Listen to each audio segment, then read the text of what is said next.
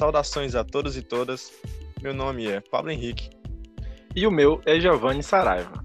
E no podcast de hoje realizaremos uma breve explanação crítica sobre o filme de Marcelo Massagão.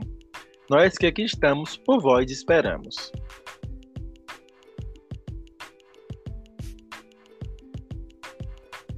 Responsável pela direção, pesquisa e edição do filme documentário, o mesmo foi produzido em Paraibuna, interior de São Paulo, e lançado em 1999. O nome provém do letreiro de um cemitério da cidade, sendo ele uma leitura cinematográfica de A Era dos Extremos, escrito pelo historiador britânico Eric Hobsbawm.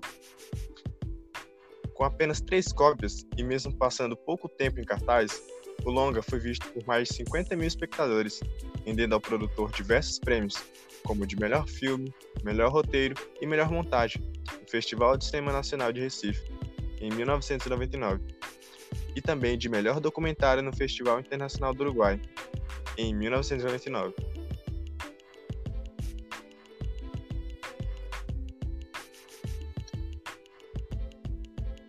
Na construção da narrativa, o autor utiliza apenas imagens reais e ficcionais, retiradas de reportagens de TV, fotos e imagens de filmes antigos, de uma forma de apresentação de superposição de imagens que vão se sucedendo no piscar de olhos.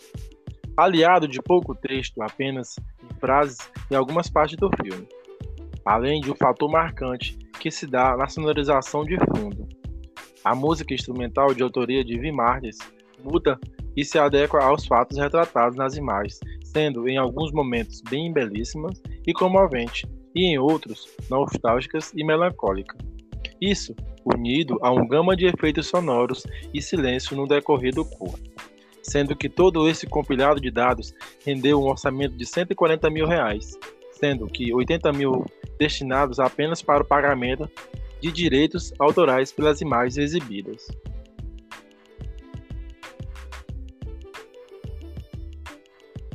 Mesmo sendo um filme com a ausência de um locutor e de depoimentos orais dos personagens envolvidos, com um compilado de imagens de arquivos, o filme faz uma retrospectiva das principais mudanças que marcaram o século XX, retratando tantos personagens que entraram para a história, como homens e mulheres comuns que em seu cotidiano também marcaram essa época.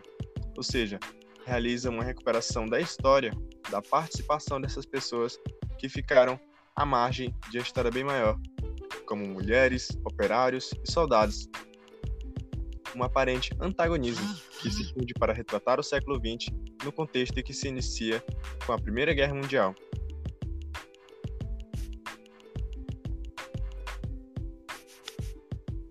Em contexto da Primeira Guerra, retrata como a Revolução Industrial e suas novas invenções facilitaram a vida do homem, mas que também ceifaram outras tantas. A Aí então, uma, uma banalização da vida e da morte, ou seja, uma desvalorização da importância do ser em seu espaço, seja ele qual for. Isso, ao mesmo tempo que demonstra que o coletivo só faz sentido quando cada um tem sua individualidade, ou seja, cada ser humano é um mundo ao mesmo tempo que faz parte de um coletivo. Falando também sobre diversidade, diferença e autoridade e das consequências da intolerância de uns para os outros, deixando bem claro assim a finitude da existência humana, em que, independente de etnia, religião, nacionalidade ou riqueza, todo corpo tem o mesmo destino final. Por isso que imagens de cruzes e túmulos são bem recorrentes.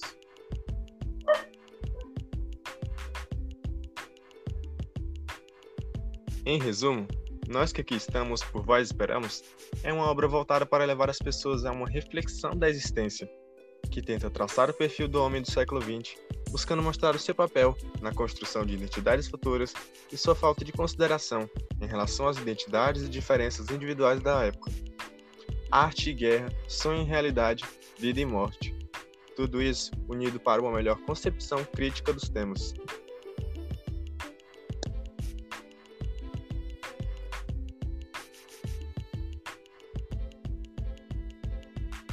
Bem, já finalizando, essa foi uma leitura e interpretação pessoal do filme. Nós que aqui estamos, por vós esperamos, de Marcelo Massagão. Isso, dentre a gama de infinitas possibilidades de entendê-lo. Esperamos que tenham gostado e ficamos por aqui.